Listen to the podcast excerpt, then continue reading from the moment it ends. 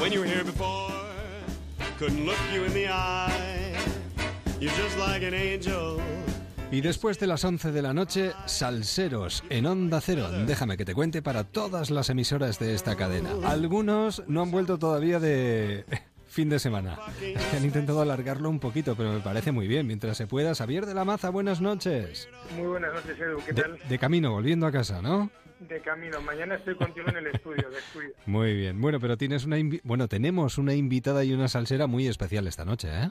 Eh, pues sí, la verdad es que muchas veces solemos ir a por, bueno, personas eh, desconocidas que, que empiezan a emprender eh, proyectos, digamos, singulares y también de vez en cuando pues tenemos la suerte de tener eh, al otro lado del hilo telefónico, bueno, pues a gente con una trayectoria espectacular, reconocida a nivel internacional, eh, pero que también, digamos, en cierto momento dado empieza a salsear, empieza a trastear y empieza a apoyar y a, y a crear proyectos y se convierte, pues bueno, en una emprendedora también, pues, pues muy potente, ¿no?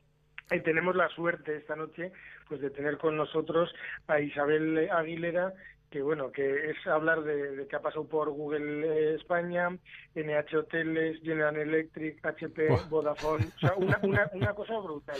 Pero como es todo muchas veces de motivaciones, viendo la, la biografía, eh, a mí me gustaría saber, eh, Isabel, muy buenas noches primero.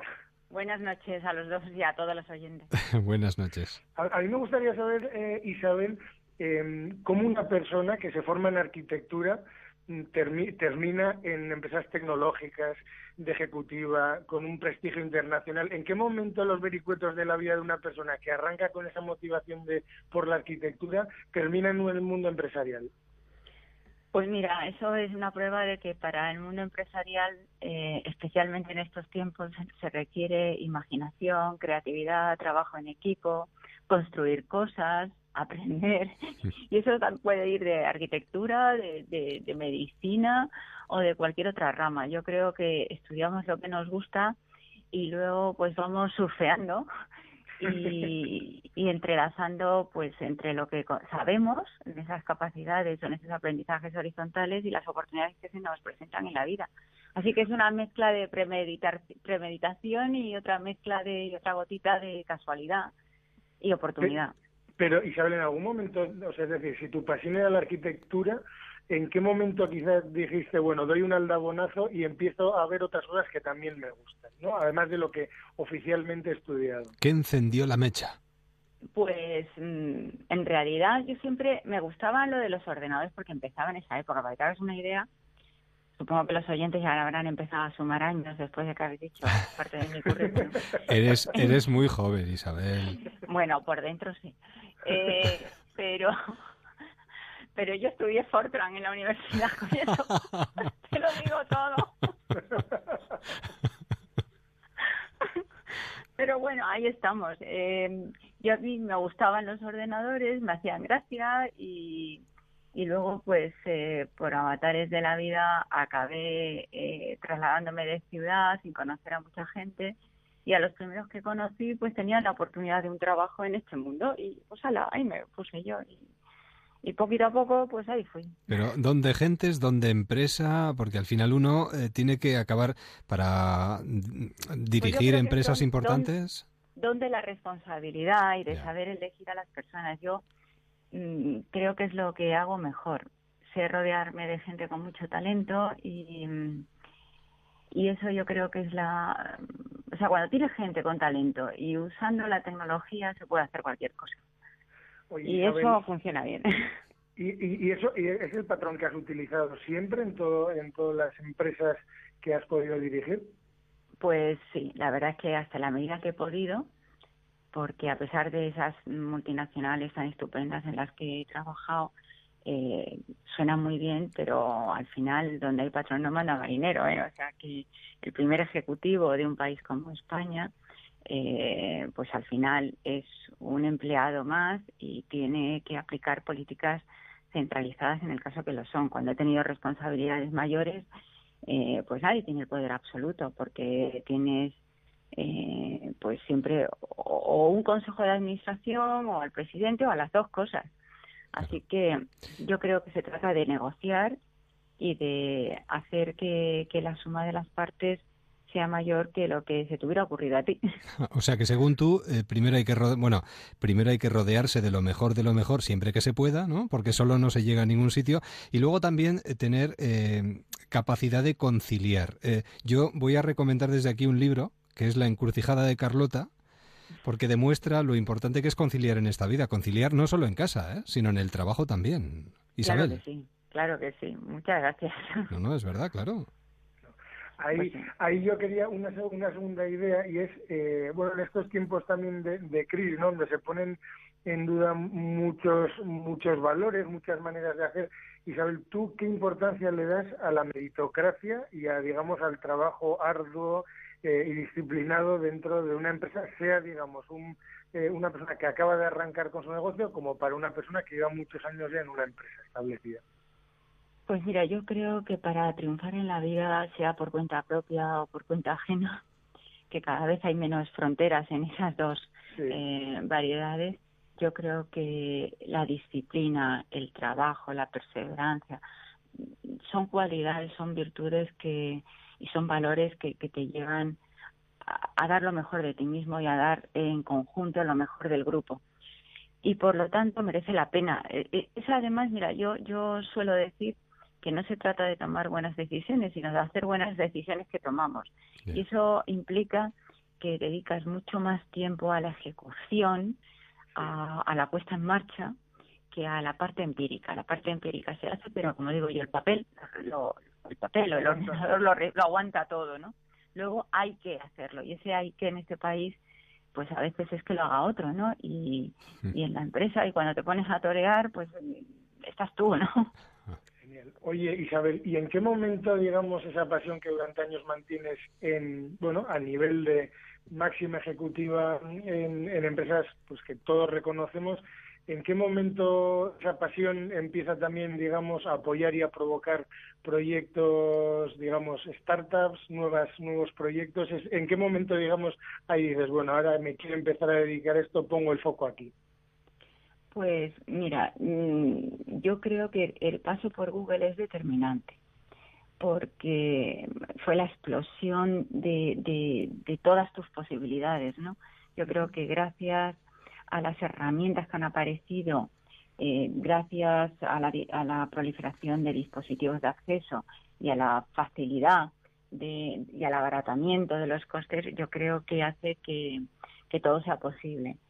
Y, hay mucho de emprendimiento de emprendimiento virtual pero también te facilita yo creo que el mundo real también es el primer beneficiado de todas las posibilidades tecnológicas y en algún momento dices y ahora me toca a mí no y, y, he llegado al siguiente escalón y a lo mejor pues en vez de dedicarme al 120% a una sola cosa ahora me dedico al 120% a muchas cosas ¿Y, y, cómo, ¿Y cómo está siendo ese periplo de estos años? Bueno, pues, eh, pues estando muy cerca, estando encima, estando, digamos, en, en ese en ese embrión de, de cada uno de los proyectos en, en, los que estás. ¿Cuáles son esos momentos satisfactorios, esos momentos que pueden escocer más? ¿Cómo, ¿Cómo están siendo estos años? Pues de momento, mira, mm, yo creo que también es bueno ser realista no todos servimos para todo. A mí, yo de momento sigo intentándolo, como dicen las galletitas chinas. Hay que ser honesto. ¿Eh? Que eso también dice mucho. Yo, yo creo que mm, unos proyectos tienen mejor pinta, otros pues parece que ya están en la curva de abajo, mm. bajando, pero yo sigo intentando porque no todo lo que se emprende llega al punto que hayamos deseado y a veces pues tienes que, que romper, tienes que desenamorarte, tienes que desengancharte e ir a por el siguiente. Entonces, bueno, pues tengo un poco de todo, ¿no?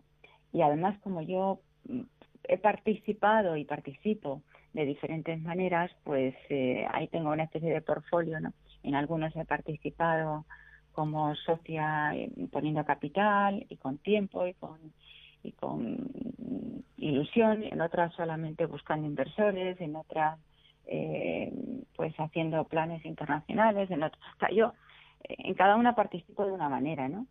Y, y bueno, pues la verdad es que es lo que más me divierte. Eso no quiere decir que sea lo único que hago, pero creo que, que el mundillo ese es apasionante, porque está rodeado de gente viva, gente con ilusión, gente con unas enormes dosis de creatividad, con empuje, y eso pues te, te llena de energía positiva, que es lo importante. la última, Xavier. Sí, no, no, un poco de, de colofón, ¿no? Con esa experiencia que has tenido a nivel ejecutiva y ahora provocando esos proyectos, eh, ¿cuál crees que es el reto que tenemos, digamos, eh, como sociedad para, para, para tener un entorno en el que, bueno, pues sea un, entorno amigable para, para poder lanzarse y poder desarrollar empresas de manera más sana, ¿no? ¿Qué, tú qué ves, qué ves que tenemos, por qué tenemos que ir como sociedad? Pues mira, tenemos que crear un ecosistema que no tenemos. Tenemos iniciativas aisladas, pero ni están conectadas ni van en la misma dirección. Es muy difícil crear un Silicon Valley y nosotros queremos crear en España 17 Silicon Valley, por no decir 50. Es imposible, o sea, somos así de chulos. Reconocemos que es muy difícil y nos quejamos de que eh, tenemos que ir a Silicon Valley y nosotros queremos tener 17 o 50 fíjate qué absurdo, ¿no? Y por otro lado, eh, yo creo que somos un poco tendentes a crear burbujas. Y ahora tenemos la burbuja del emprendimiento.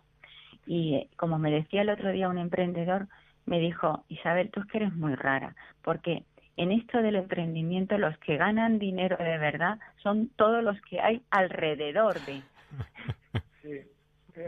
Cierta, ciertamente. Bueno, eh, que se nos escapa el tiempo. Isabel Aguilera, sevillana, eh, una de las grandes ejecutivas europeas. Buena gente, como dice ella, ejecutiva eh, predecible, confiable y estable. Es como deben de ser los ejecutivos. Isabel, ha sido un verdadero placer. Muchísimas gracias. Pues un abrazo. Y oye, em, podíais mirar algunas páginas para informaros de mis proyectos. Las miraremos. ¿Dónde podemos mirarlas? A ver, dinos. Mira, podéis mirar GodEye, que es como el ojo de Dios, que es eh, retransmisión de vídeo en streaming en tiempo real. Sí. Podéis eh, también ayudar a un crack del marketing, amigo mío de toda la vida, en, un, en temas de zapatos personalizados, se llama Made in Me. O podéis incluso eh, ayudar a a Elena García, que es una investigadora del CSIC y de la Universidad Politécnica de Madrid, que tiene un proyecto de exoesqueletos para, para niños. Oh, qué bonito. Qué interesante. Pues, lo, pues yo creo que lo miraremos. Porque siempre nos viene muy bien que, que, emprendedores y gente inquieta nos recomiende a, otros pares, ¿no? Así que bueno, pues muchas gracias, Isabel. Un verdadero placer, Isabel. Hasta pronto. adiós, adiós. Isabel Aguilera, nuestra salsera de hoy. Xavier, mañana aquí te veo, ¿eh? Mañana ahí estamos como un clavo. Yo por lo menos y tú también. buenas noches y hasta mañana. Muy buenas noches, Eduardo.